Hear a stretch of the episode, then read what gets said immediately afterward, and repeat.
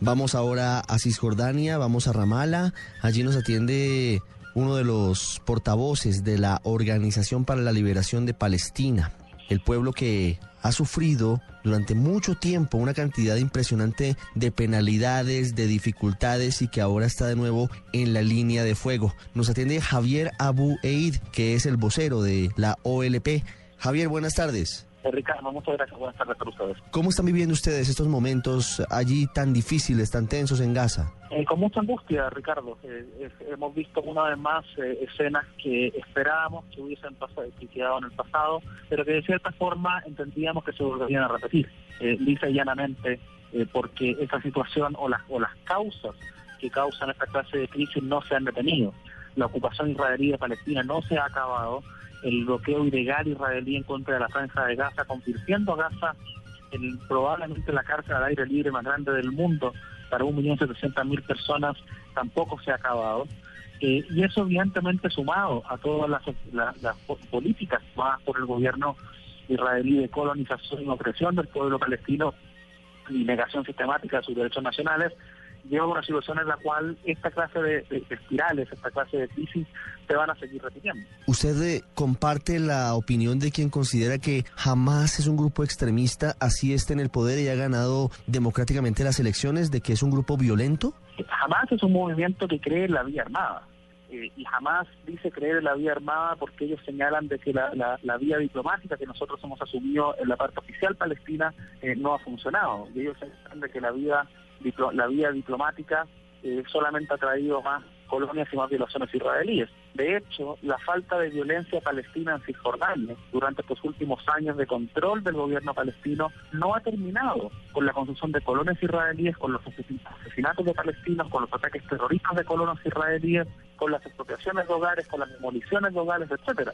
Por ende, eh, ellos, lo, que, lo que el movimiento jamás señala es que nosotros a través de la no violencia tampoco pudimos detener las agresiones israelíes en contra del pueblo palestino, algo que usted puede encontrar eh, en cualquier eh, documento a nivel de, cualquier organismo internacional partiendo por Naciones Unidas. por ende, acá lo, lo, que estamos en presencia simplemente es en una agresión más de la potencia ocupante israelí en, que está castigando colectivamente a una población civil desarmada particularmente la franja de Gaza, pero también en Cisjordania, en todo el territorio del Estado de Palestina, eh, esa es la realidad que tenemos hoy en día. Israel justifica sus operaciones en defensa de, de sus habitantes, de más de cuatro millones de personas, y dice que los líderes de Hamas utilizan como escudos humanos incluso a sus hijos que ubica sobre las terrazas para que no sean bombardeados ni alcanzados por la operación militar de ese país. ¿Usted comparte esa opinión y esa declaración que dan oficialmente ellos? Ricardo, lo primero que diría es que Israel no está defendiéndose. Israel, como cualquier otro Estado, tiene derecho a defenderse, pero lo que Israel está haciendo en este momento está defendiendo su ocupación, no está defendiendo al Estado de Israel, punto uno. Punto dos, es argumento de que eh, los palestinos que mueren, mueren porque son utilizados como escudos humanos, no solamente es un argumento burdo, sino que es un argumento racista. Los palestinos no somos animales salvajes que tenemos hijos para, para sacrificarlos eh, por eh, cualquier ideal. acá creo que las imágenes que se vieron cuando Ahed Muhammad, la querida de Ismail, estos primos de entre 9 y 11 años que estaban jugando fútbol en una playa en Gaza, fueron ametrallados cobardemente por, por israelíes y asesinados, yo creo que esa imagen demuestra de que la gente que muere en Palestina, todos los civiles que están muriendo, no mueren por ser escudos humanos, sino que mueren, como dice Israel, sino que mueren por la falta de respeto que tiene Israel por las vidas palestinas. Esos cuatro chicos que murieron en la playa, asesinados por Israel, tuvieron, entre comillas, la suerte de que a pocos metros había un grupo importante de corresponsales extranjeros que pudieron documentar lo que pasaba. Pero aparte de ellos hay más de 50 niños menores de edad que también han sido asesinados por Israel y no tuvieron absolutamente a nadie que documente la catástrofe de ellos. Por ende, acá, acá quiero ser muy claro, Israel lleva a cabo acciones bélicas en contra de zonas residenciales palestinas, lo que inevitablemente va a traer muertos y eso es un crimen de guerra.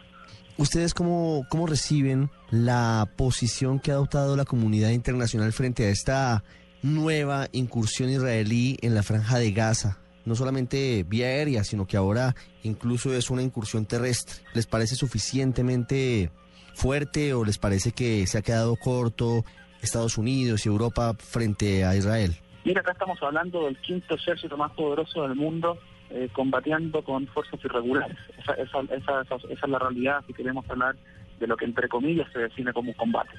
Eh, ahora, eh, si queremos hablar de, la, de, la, de la situación a nivel internacional, nosotros creemos de que influyó evidentemente en la decisión del primer ministro atacar e invadir la franja de Gaza, que se siente que puede actuar con toda la impunidad posible. Acá recordemos de que esta es la sexta agresión israelí importante en contra de la franja de Gaza desde el año 2006. En todas ellas han habido centenares de muertos y, hasta el momento ningún criminal de guerra israelí ha sido juzgado en ningún tribunal eh, por esta muerte. Ni siquiera tribunales israelíes han llevado a cabo las investigaciones necesarias y en el caso que llevaron a cabo investigaciones, eh, estos quedaron prácticamente en nada. La comunidad internacional o parte de la comunidad internacional en un comienzo le dieron luz verde a Israel para llevar a cabo esto y ahora que se han dado cuenta de cuáles son los límites de lo que puede llevar esta acción eh, criminal en contra de un pueblo indefenso como el pueblo palestino, eh, están haciendo llamados para que esto se acabe. Nosotros esperemos que la comunidad internacional